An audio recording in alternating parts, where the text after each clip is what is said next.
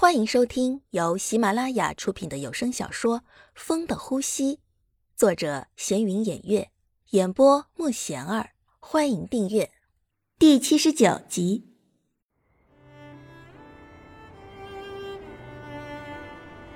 为什么回来却不见我？你的心里真的没有我吗？从那以后，强子经常会控制不住自己。散步的时候，走着走着就来到了小玉的窗前，看着她发呆。小玉的生活很单调，每天不过是重复那几样，但是她还是会练习拉大提琴。有时听着她的琴声，强子就会想起当时她在台上表演的时候，美艳动人。自己站在观众席的后面，都可以感受到他对音乐的那种痴迷。现在即使他失明了，依然还是会练习他心爱的曲目。有这个陪着他，应该也可以的吧？哎，强哥，你怎么在这儿啊？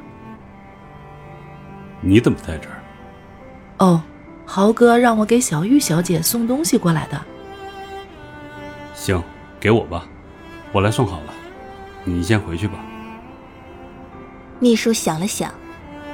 这人本来就很奇怪，但自己又不好掺和这些事儿的。再说强哥是豪哥身边的红人，自己也不好得罪的。好，那麻烦强哥了，我就先回去了。强子也不知道怎么就鬼使神差的想到这个了，他也是想多看小玉一眼的吧。但是真正在面前的时候，强子又不知道说什么了。你好，我是替子豪来送东西给小玉的。哦，小玉在，你等一下啊，要不我给他拿过去吧？哦，不用了，这个必须亲自交给他。好，你等着。谁啊？是子豪让送过来的吗？我是王强，是豪哥让我来的，他让我把这个送给你。哦，谢谢啊。这个是我一直想要的，没想到子豪还真的找到了，谢谢你送过来啊。子豪呢？公司有点事儿，他在忙，可能没时间过来，所以让我过来。你要不要进来喝杯茶？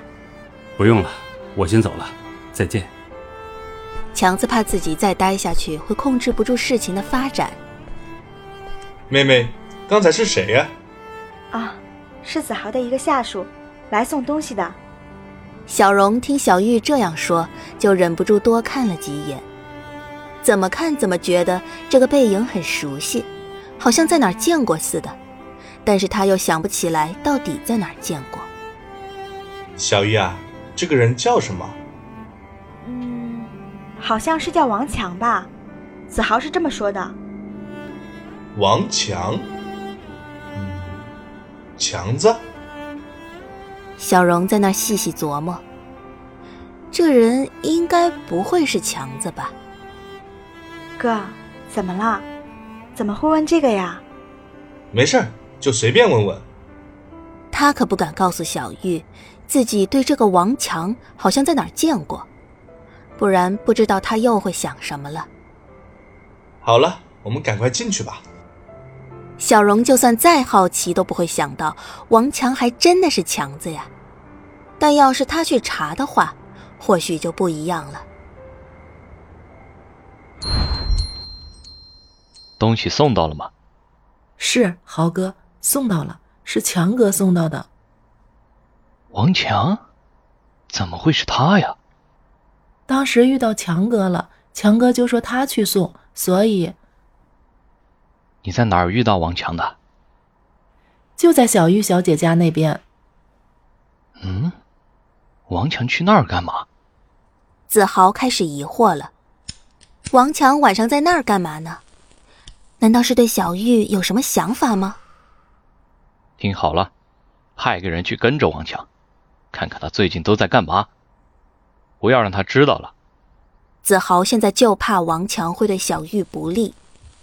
而且王强这人脑子和胆量都是不错的，要是最后出什么事儿，自己又怎么担得了这个责任呢？强子，最近怎么回事啊？